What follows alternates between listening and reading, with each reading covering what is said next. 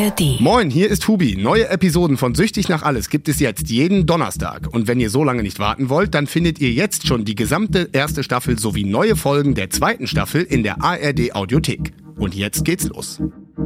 Klimaproteste werden immer heftiger. Demos, Blockaden, Besetzungen. Und besonders junge Menschen sind aktiv. Und ich will wissen, können auch Protest und Aktivismus süchtig machen?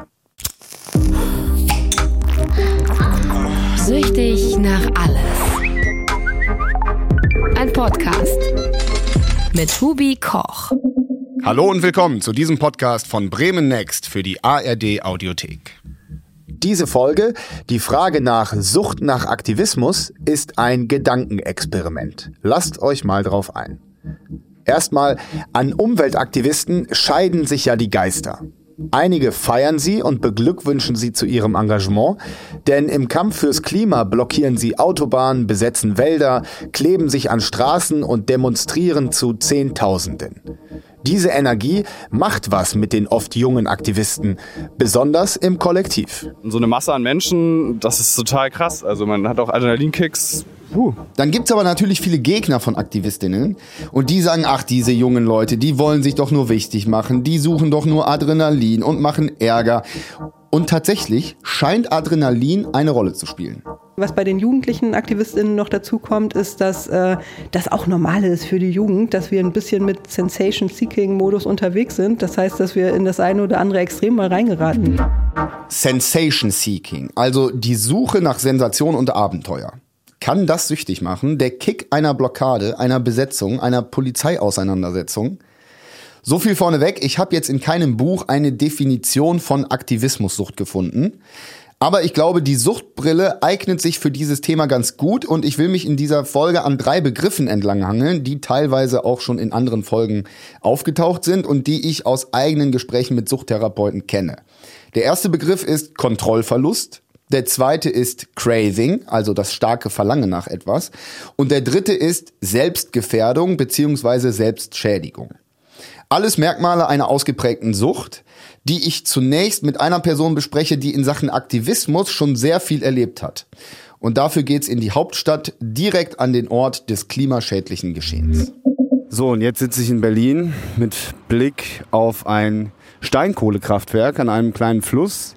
Liegt ein Frachter, ein Kran verlädt Schippe um Schippe Steinkohle und ähm, bringt auf einem Förderband diese fossilen Brennstoffe zur Verbrennung ins Innere des Kraftwerks. Ja, das ist der Zeitgeist. Alles ist basiert auf fossilen Brennstoffen und ich sitze hier mit Elster.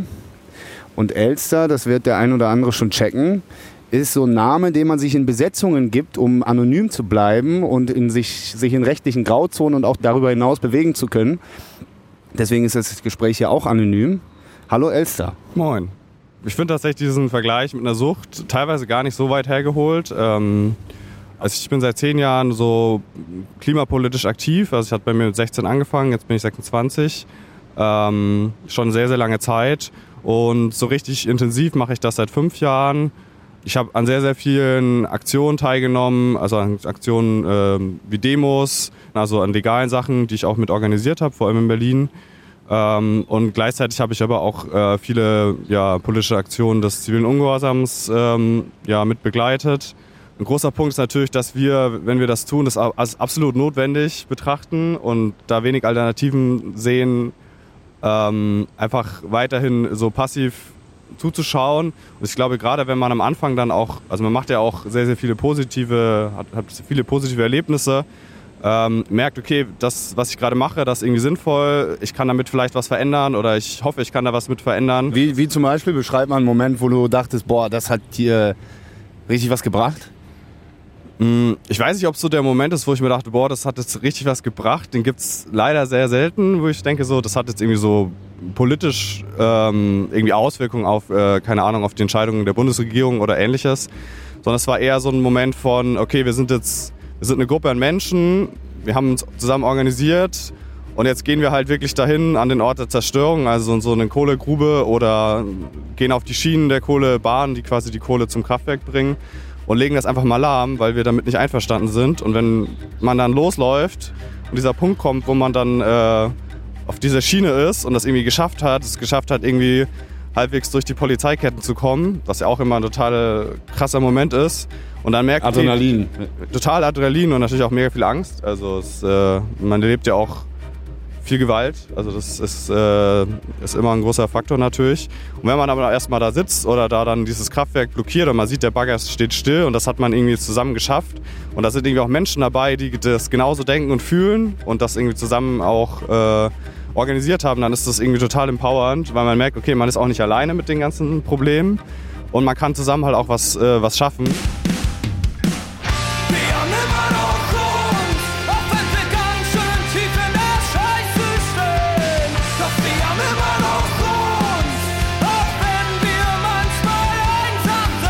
Wohl dieses von Aktion zu Aktion denken natürlich auch, was sehr problematisch sein kann, weil also man sollte ja natürlich auch seine Kraft aus anderen Sachen schöpfen und nicht nur aus Aktionen. Das äh, ist, glaube ich, auch wichtig. Beschreib doch mal, wie dieses ähm, reinreißen lassen bei dir aussah. Also wann hast du gemerkt, oh, ich lass mich so gehen oder habe das vielleicht gar nicht mehr so wirklich entschieden, will ich dabei sein oder nicht, sondern es ist einfach immer so passiert. Ich habe in dem Moment, glaube ich, gar nicht gemerkt, dass ich mich so reinreißen lasse. Ich glaube, ähm, ich war und bin teilweise auch einfach sehr, sehr belastbar, was so Punkte betrifft. Ich gehe sehr gerne an meine Grenzen. So auch generell, auch so früher beim Sport und so weiter, war das irgendwie so mein Ding und gehe auch gerne mal über meine Grenzen. Ähm, also so richtig gemerkt habe ich das, glaube ich, dann mal, als ich wirklich ähm, zu Hause war und einfach umgefallen bin.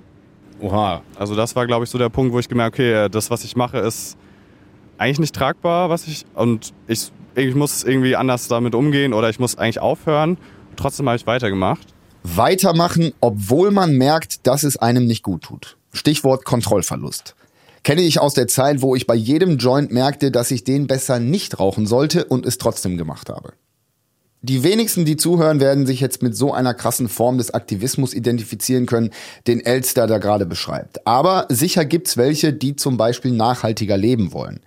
Und die merken auch, dass noble Motive, die Welt zu verbessern oder das Klima zu retten, irgendwann schädlich für einen selbst werden können. Das erlebte zum Beispiel auch die Influencerin Luisa Dellert.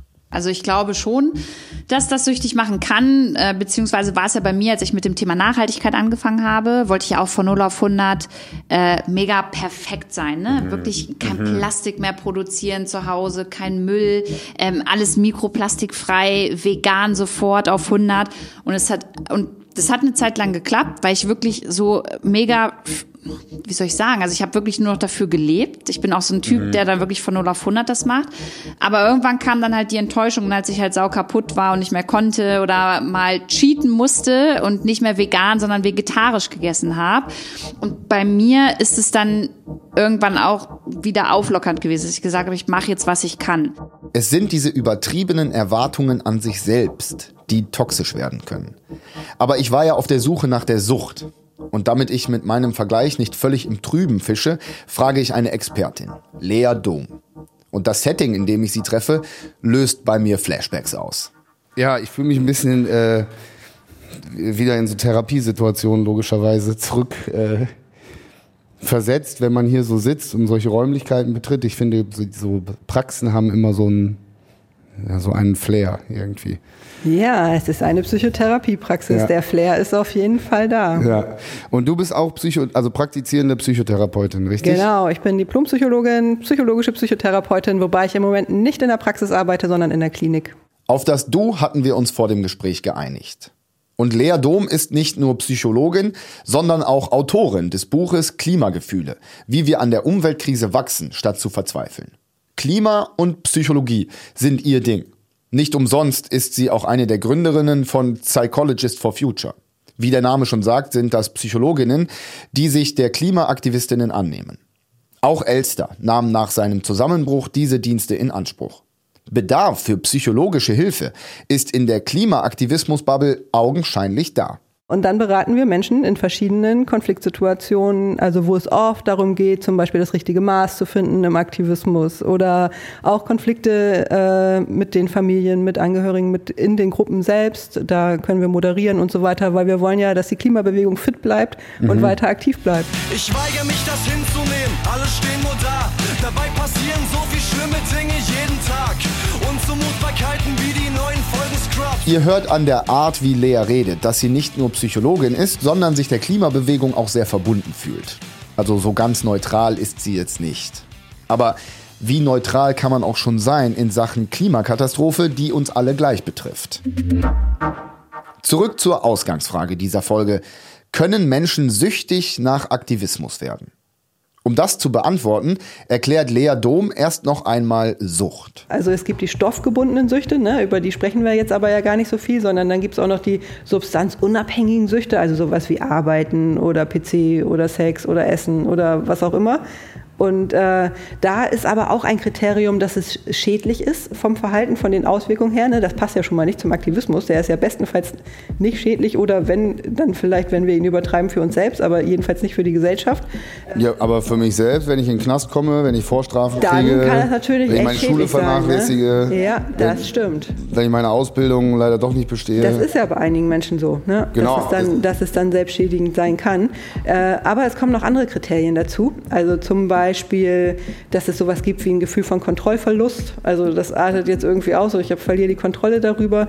Heimlichkeit ist, glaube ich, im Spiel, dass wir darüber Familie, Kontakte, sonstige wichtige Sachen vernachlässigen, dass wir vielleicht auch sowas wie äh, äh, übergehen, wie kann ich mir das finanziell überhaupt leisten, kann ich mir das, äh, setze ich jetzt gerade diese Freundschaft aufs Spiel, nur weil mir das andere wichtiger ist und so weiter. Also ab dem Punkt wird es vielleicht auffällig und da gilt es ein bisschen aufmerksam zu sein.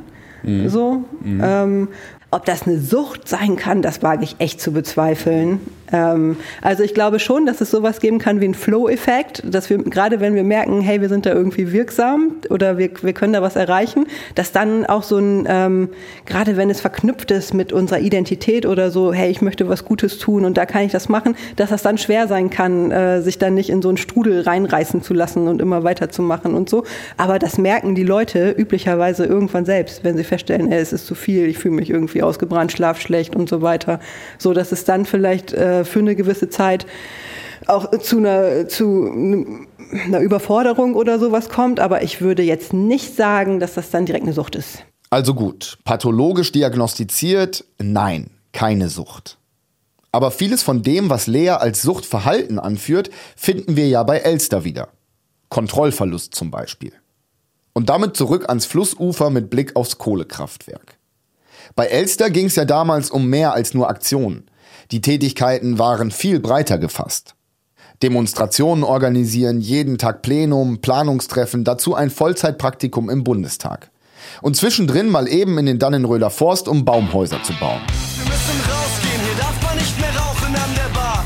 Die Welt geht vor die Hundemädchen, traurig aber wahr. Dort wurde Elster dann auch in Polizeigewahrsam genommen. Alles fürs Klima, alles Belastung, alles bis zum Umfallen. Ich habe natürlich auch wenig geschlafen in der Zeit. Mhm. Also vielleicht so fünf bis sieben Stunden. Genau, und da hat, glaube ich, einfach mein Körper so zugemacht und gesagt, jo, es geht einfach nicht mehr.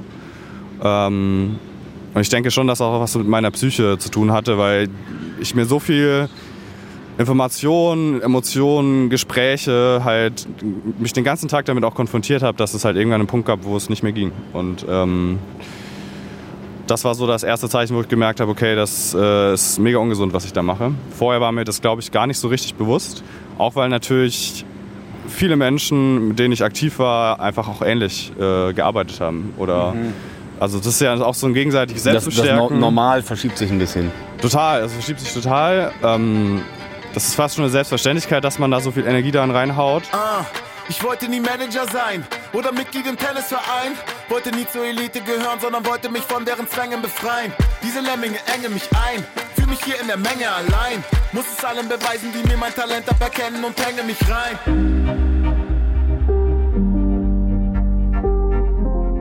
Wenn sich in der eigenen Gruppe das Normal verschiebt, fällt das ungesund gar nicht mehr auf. In dieser Hinsicht sind sich tägliche Kneipengänger und Klimaaktivisten scheinbar wirklich ähnlich. Vor allem, weil es beim Klimaaktivismus ja immer was zu tun gibt.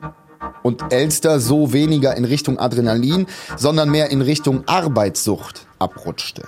Ähm, und ich glaube, natürlich hängt das auch mit so diesem Leistungsdenken unserer Gesellschaft zu tun. Der ist ja nicht, das ist ja nicht einfach weg, wenn man jetzt in diese Bubble geht, ähm, sondern das ist ja auch immer noch so unterschwellig da. Und wir alle sind davon total geprägt. Also auch in der antikapitalistischen Klimagerechtigkeitsbewegung, die eher linksgerichtet ist, oder auf jeden Fall linksgerichtet ist, sagst du, gibt es so einen Leistungsgedanken oder einen Leistungsdruck. Also ich glaube, den gibt es auf jeden Fall. Die Frage ist, wie, wie stark wir es immer schaffen, den auch zu reflektieren. Ähm, und ich würde schon sagen, dass in, äh, es ist, glaube ich, so sehr unterschiedlich, wie die Menschen sind, wie die Gruppen sind. Ich war ja auch in sehr, oder bin in sehr verschiedenen Gruppen ähm, aktiv. Ähm, aber trotzdem merkt man das schon sehr stark, äh, dass da auch so ein Leistungsanspruch da ist und auch so ein äh, Gefühl ist, dass, okay, ich bin irgendwie, oder auch so das Gefühl von einem selber, ich bin was, also ich bin irgendwie was wert, wenn ich was leiste. So dieses Denken würde ich schon sagen, dass das sehr verwurzelt ist. Also wir sind ja auf jeden Fall jetzt von dieser Suchtthematik ein bisschen weggekommen in dem, was wir besprechen. Aber ich finde es umso interessanter, dass man im Grunde bei den ganzen äh, linken, verlausten Gutmenschen, die im Wald ihre Bretterhütten bauen und unsere äh, Autobahnen blockieren und da nur Ärger machen wollen, übertrieben gesagt, also im Spaß, dass man bei denen letztendlich bei so Begriffen wie Workaholictum landet, bei Leistungsgedanken, bei Leistungsgesellschaft. Und äh, das hätte ich eigentlich jetzt so nicht vermutet. Ja, ich meine, ich glaube, es ist sehr unterschiedlich. Ich rede jetzt ja vor allem aus so meiner persönlichen Perspektive, aber ich würde schon sagen, ähm, dass das eine Rolle spielt. Also ich glaube, dem kann man sich einfach nicht entziehen. Und ich glaube, wir konfrontieren uns ja so stark auch mit der Realität und mit dem, was kommen, also was jetzt schon da ist, was Menschen betrifft.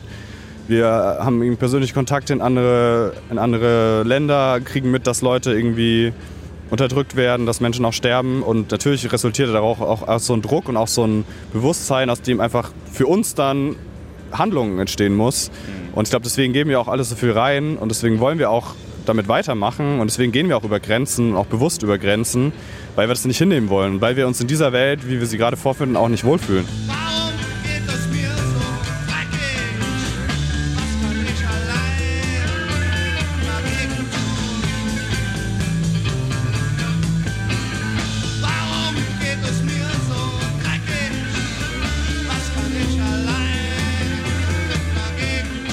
Elster erzählt mir, dass das Thema Klima und Klimagerechtigkeit das ganze Leben bestimmt. Die Gespräche im nächsten Umfeld, den Feed der sozialen Medien. Man könnte sagen, der Suchtstoff nimmt sehr viel Raum ein, die Gedanken kreisen fortwährend darum. Und damit sind wir beim zweiten Begriff, den ich eingangs nannte, Craving. Befeuert durch computergesteuerte Algorithmen. Welche Rolle spielt in diesem ganzen Aktivismus Social Media und, und diese Informations- technologisierte Welt, in der wir leben? Das ist eine gute Frage. Ich glaube, es ist auch so ein bisschen ein Generationending. Also gerade jüngere Aktivistinnen und Aktivisten haben da, glaube ich, nochmal einen anderen Bezug zu. Ähm, ich meine, Instagram, natürlich auch jetzt TikTok, was ja nochmal noch schneller, noch mehr, noch bewegter ist, ähm, was ja auch nachweislich einfach zu Mental Breakdowns führt. Ich glaube, das, also gerade bei der jüngeren Generation spielt das schon eine große Rolle ähm, und glaube ich führt auch schon auch dazu, dass Leute so in diesen Strudel reinkommen, ähm, gerade weil ja dieser Algorithmus auch dann irgendwie dir nur noch Sachen anzeigt, die so zu dir passen. Und klar, wenn man sich die ganze Zeit mit dieser Klimarealität und auch mit diesen Gerechtigkeit, krassen Gerechtigkeitsfragen beschäftigt und diese Ungerechtigkeiten auch mitbekommt, irgendwie vernetzt ist auf der ganzen Welt mit anderen Aktivistinnen, die ja teilweise also die ihr Leben verlieren und wir hier natürlich einen sehr privilegierten Aktivismus auch fahren. Ich glaube schon, dass das sich krass bestärkt und äh, dass äh, Leute dann auch eher so die, ja, auch den Druck fühlen, hier auch was Krasses zu reißen und auch mehr zu machen. Aber trotzdem muss man natürlich irgendwo einen Punkt ziehen und sagen, okay, jetzt, jetzt mache ich das mal aus, weil sonst, glaube ich, kommt man in so einen Strudel rein, aus dem man auch nicht mehr rauskommt. Ich glaube schon auch, dass der dazu führt, dass, dass Menschen dann auch im Aktivismus ähm, ja, mehr geben, als sie vielleicht auch können. War das bei dir so, dass die, die Überinformation bei dir dafür gesorgt hat, dass du vielleicht eine Polizeikette mehr durchbrochen hast, als dir letztendlich gut tat? Also wir durchbrechen ja Polizeiken nicht, wir durchfließen die. Aha. genau, also ich glaube, Gewaltfreiheit ist schon sehr, sehr zentral. Ich glaube, das ist sehr wichtig zu betonen. Okay, okay. ähm, Okay, durchfließen heißt, ihr äh, rennt nicht auf die Polizei zu und tackelt die weg, sondern guckt, dass ihr eine Lücke findet und Genau. dann rennt ihr einfach durch. Genau, ich glaube, das ist schon sehr zentral, auch für meine politische Arbeit, dass sie gewaltfrei ist. Ähm, damals war es halt so, oder damals 2019 war es halt so, dass ich natürlich im Bundestag gearbeitet habe. Ich quasi hautnah die Diskussion mitbekommen habe. Ähm, ich in den Sitzungen saß, ich in Ausschüssen saß und das ja jeden Tag und jeden Tag dieses, äh, ja, diese Machtpolitik mitbekommen habe. Und das war ja so der Informationsfluss, der mich auch ähm, schon auch nochmal bestärkt hat in dem, was ich getan habe. Ich habe gedacht, es passiert nichts. Die, die verstehen nicht, was unser Anliegen ist. Teilweise haben sie noch nie von Klimagerechtigkeit gehört. Ähm, und ich glaube, das hat sich schon auch nochmal so hochgeschaukelt. Einfach weil ich so extrem frustriert war von diesem, ja, von diesem politischen Apparat, wie er funktioniert. oder eben nicht funktioniert. Denn obwohl sämtliche KlimawissenschaftlerInnen regelmäßig Alarm schlagen, werden politische Klimaziele krachend verfehlt. Wer sich informiert, kommt an apokalyptischen Bildern gar nicht vorbei. Waldbrände, Fluten, Dürren, Extremwetter sind alles nur Vorboten von dem, was uns erwartet. Der Leidensdruck beim bewussten Klimaaktivisten wächst. Und Protestierende wie Elster werden radikaler. Im Sinne von, sie gehen über angemeldete legale Demonstrationen hinaus. Stichwort ziviler Ungehorsam. Also Aktionen, die keine Straftaten sind, sich aber am Rande der Legalität bewegen. Man könnte sagen, der Konsum wird heftiger. Und damit kommen wir zum dritten Stichwort, Selbstschädigung. Denn wer die Grenzen des Legalen überschreitet, kommt in direkten Kontakt mit dem Gewaltmonopol des Staates.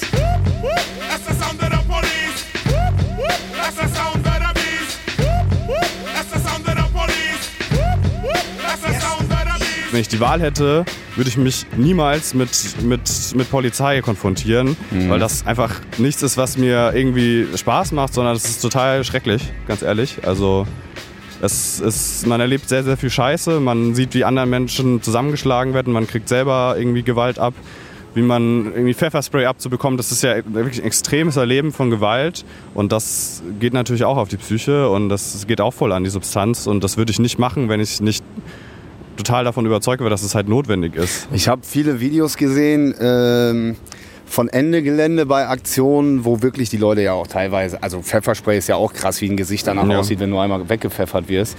Also das finde ich schon, das finde ich schon krass, was das ja wahrscheinlich auch an Traumata auslöst, oder?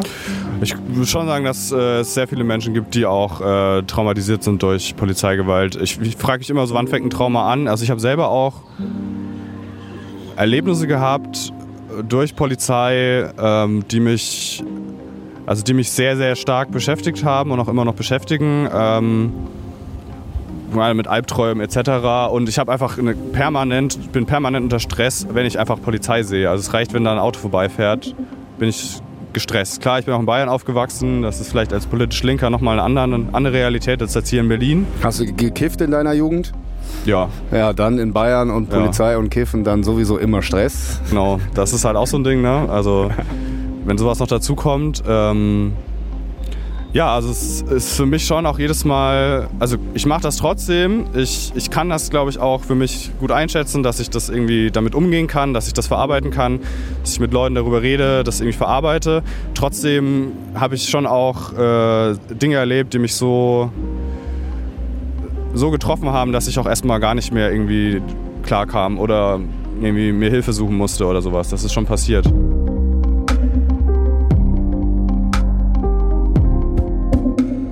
Vorhin habe ich gesagt, der Aktivismus sei selbstschädigend. Aber das ist natürlich Quatsch, denn Elster hat sich ja nicht selbst den Schlagstock ins Gesicht geschlagen und auch nicht selbst mit Pfeffer besprüht. Von daher ist der Suchtvergleich auch hier nicht ganz zutreffend. Ein Leberschaden durch Alkoholmissbrauch ist ein Naturgesetz, aber Polizeigewalt nach Aktivismus eben nicht. Langanhaltende Schäden sind trotzdem die Folge. Und damit zurück ins Therapiezimmer zu Lea Dom. Also Folgeschäden in der Form, dass das Vertrauen gestört ist, beispielsweise in unsere staatlichen Instanzen. Also dass die Polizei eben nicht mehr als Freund und Helfer wahrgenommen wird, sondern eher als, als gefährlich und potenziell mit Gewalt verbunden. Das kann nicht unser Interesse sein. Also das äh, will, glaube ich, keiner. Ja. Mhm. Und wahrscheinlich auch Traumata, oder? Also ich meine, Ja, das ist, äh, das kann traumatisierend sein, ja, gerade wenn Gewalt im Spiel ist und so weiter. Das, das sind auch Folgeschäden, die man dann nicht irgendwie mit zehn Sitzungen Psychotherapie wegtherapieren kann, sondern das begleitet die Leute ihr Leben lang. Also ich glaube, dass es da manchmal auch ein falsches Bild gibt von Psychotherapie äh, in dem Sinne von, äh, wenn da irgendwie was passiert und so, dann kann man das einfach wegbehandeln. Das ist nicht so. Das prägt, das prägt Identitäten, das prägt die Stimmung und deren Kontakte und so weiter. Also richtig über lange Zeit. Nehmen wir uns an dieser Stelle mal der radikalsten Gruppe von Klimaaktivistinnen an. Die Gruppe Die letzte Generation ist ja gerade bekannt für streitbare Aktionen. Das sind die, die sich an die Straße kleben und den Verkehr blockieren, Dosensuppe auf Kunstwerke klatschen und den Feueralarm im Bundestag auslösen. Jenseits dieser Aktion gab es aber etwas, was sehr viel Aufmerksamkeit zumindest bei mir erregt hat, denn die letzte Generation handelte in ihrem Aktivismus 2021 ganz ohne Polizeieinsatz zutiefst extrem und autoaggressiv. Denn einige hörten auf zu essen. 27 Tage ohne Nahrung, drei Tage ohne Flüssigkeit. Gut, jetzt könnte man sagen, die äh, letzte Generation, das sind ja quasi die radikalsten in den Klimaprotesten, die sogar in den Hungerstreik gehen, Ja. in trockenen Hungerstreik gehen. Das ist selbstschädigend, ja. Das ist ja schon sehr extrem. Es ist ja tragisch genug, dass diese Menschen so verzweifelt sind, dass sie sowas machen und tatsächlich Selbstschädigungen in Kauf nehmen, äh, einfach weil, weil da die Sorge so groß ist und die Verzweiflung. Was haben wir da gesellschaftlich eigentlich angerichtet, dass es dazu kommt? Und ähm, ja, also zeigt letztlich, wie ernst das Problem ist, ne? Und dass wir da, äh, dass wir da ran müssen. Aber bestenfalls auf eine. Ich, ich bin Psychotherapeutin. Ich würde vorschlagen, das auf eine Weise zu machen, die weniger selbstschädigend ist. Einige fragen sich zu Recht, warum machen die Leute das? Wieso Hungerstreik? Wieso Straßenblockaden? Wieso Waldbesetzungen? Und die Antwort ist Leidensdruck. Niemand kann dir so viel über den drohenden Klimakollaps erzählen wie Klimaaktivistinnen. Und in diesem Fall macht Wissen vor allem ängstlich. Der extreme Aktivismus ist die Art, mit der sich anbahnenden Vollkatastrophe umzugehen. Eine individuelle Bewältigungsstrategie. In der Psychologie auch Coping-Mechanismus genannt. Die Psychologin erklärt. Also, wenn wir mit irgendeiner Situation Stress haben, ich lese etwas zum Klima oder über Artensterben und so weiter und fühle mich damit unwohl, dann sucht praktisch meine Psyche intern nach äh, Coping-Mechanismen und da greifen wir halt auf verschiedene zurück, zum Beispiel die, die wir biografisch kennen oder so, ne? Und ähm, da kommt es drauf an, was, was wir wissen, was uns zur Verfügung steht, was wir da nutzen. Also ich bin ganz ehrlich, meine Bewältigungsstrategie war jahrelang Saufen oder Kiffen. Vergessen und verdrängen um jeden Preis. Und man könnte ja sagen, der drohende Klimakollaps, der wird kollektiv verdrängt. Weil viele gar nicht wissen, was sie tun können und sich hilflos fühlen. dann ist es kein Wunder, wenn wir vermeiden und eher das Radio ausmachen oder so, wenn es um diese Themen geht, weil es würde uns logischerweise eher Stress machen, als in irgendeiner Form weiterhelfen. Ich glaube, dass das was ist, was ähm, einigen Menschen so geht, dass sie nicht so richtig wissen, was sie da machen können und deswegen in die Vermeidung gehen. Aber wenn wir Coping-Mechanismen haben und einer davon kann eben Engagement sein, dann äh, greifen wir eher dazu zurück, äh, darauf zurück und dann fällt es uns vielleicht auch leichter, uns solche Berichte reinzuziehen mit dem Wissen, hey, ich bin da dran und ich mache auch gerade was dagegen. Nein,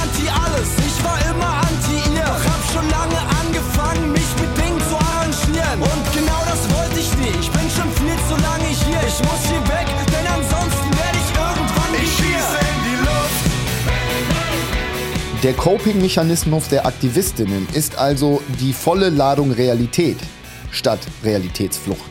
Man könnte sagen, eine Überdosis.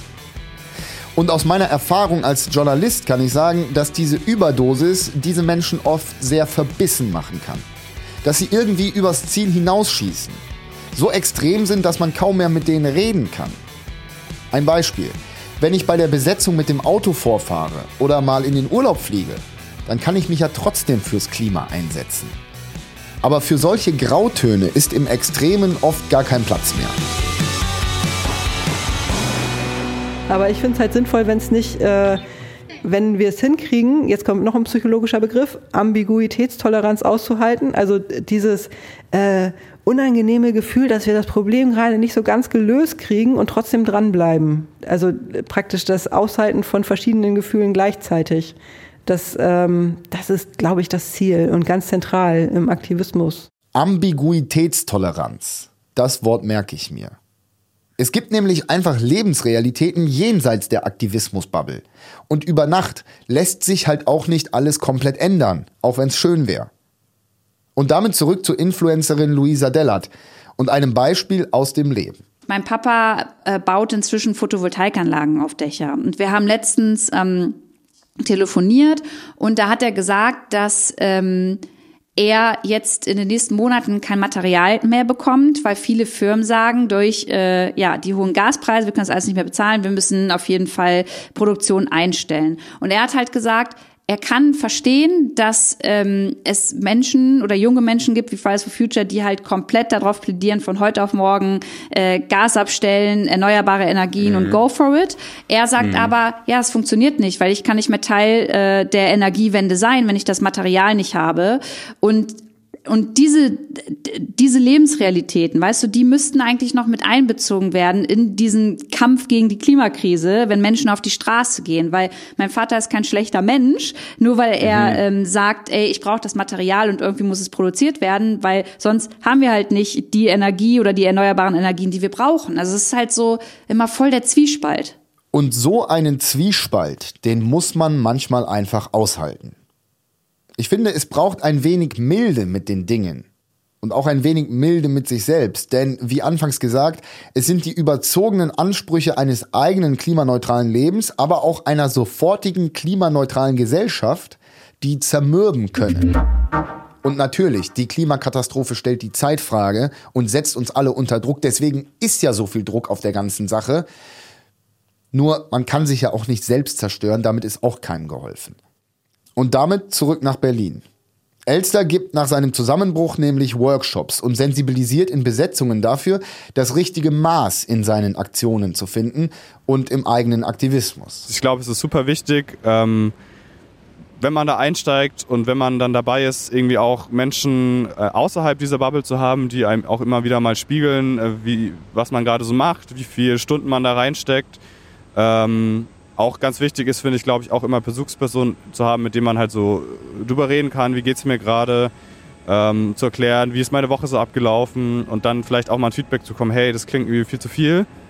Ähm, und da halt dann früher auch Schlüsse draus zu ziehen. Und ich glaube schon, dass es auch wichtig ist, sich immer wieder mal Tage oder vielleicht auch Wochen, Monate zu nehmen, um dass ich einfach nicht mehr, also nicht mehr da drin zu sein und auch sich mal rauszuziehen, so Urlaub zu machen.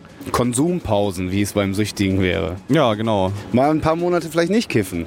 Ja, kann man, also ja, ich weiß, Ja, ich glaube, ein paar Monate nicht Aktivismus machen. ich glaube, man kann das halt auch nicht so pauschal sagen. Ich glaube, manche Menschen können da so dauerhaft immer dabei sein, ohne diese Pausen zu nehmen, weil sie einfach einen guten Umgang haben, weil sie sehr gut ihre eigenen Grenzen einschätzen können, weil sie sich gut auch davon distanzieren können. Äh, manche können das weniger. Und ich glaube, dann ist es wichtig, auch so diese Phasen zu setzen und vor allem halt zu schauen, dass man, dass man immer noch so Punkte in seinem Leben hat oder so Routinen auch in seinem Leben hat, wie jetzt irgendwie Sport, ähm, Freundeskreis, die einen halt da so ein bisschen rausholen und so ein bisschen auch Abstand zu kriegen ab und zu. Ja, im Grunde gibst du ja hier 1A verhaltenstherapeutische Ansätze, die ich auch aus meiner äh, eigenen Vergangenheit kenne. Die Gedankenreise kommt zu einem Ende. Ich finde, die Suchtbrille ist manchmal ein interessanter Perspektivwechsel, um das eigene Verhalten hinterfragen zu können. Und auch wenn wir jetzt keine pathologische Diagnose gestellt haben, wollte Lea Dom hinten raus doch nochmal über Sucht sprechen.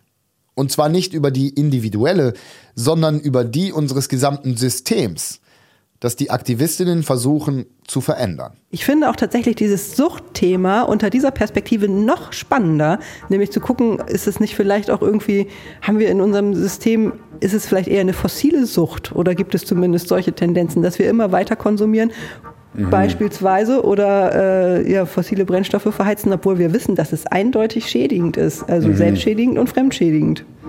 Was, ja, okay, ja, das ist interessant. Ja, selbstschädigend und fremdschädigend, was ja bei einer ausgeprägten Sucht auf jeden Fall auch Yep. der Fall ist. Und keine Gedanken über irgendwelche Konsequenzen machen, sondern einfach nur konsumieren. Ja, ganz genau.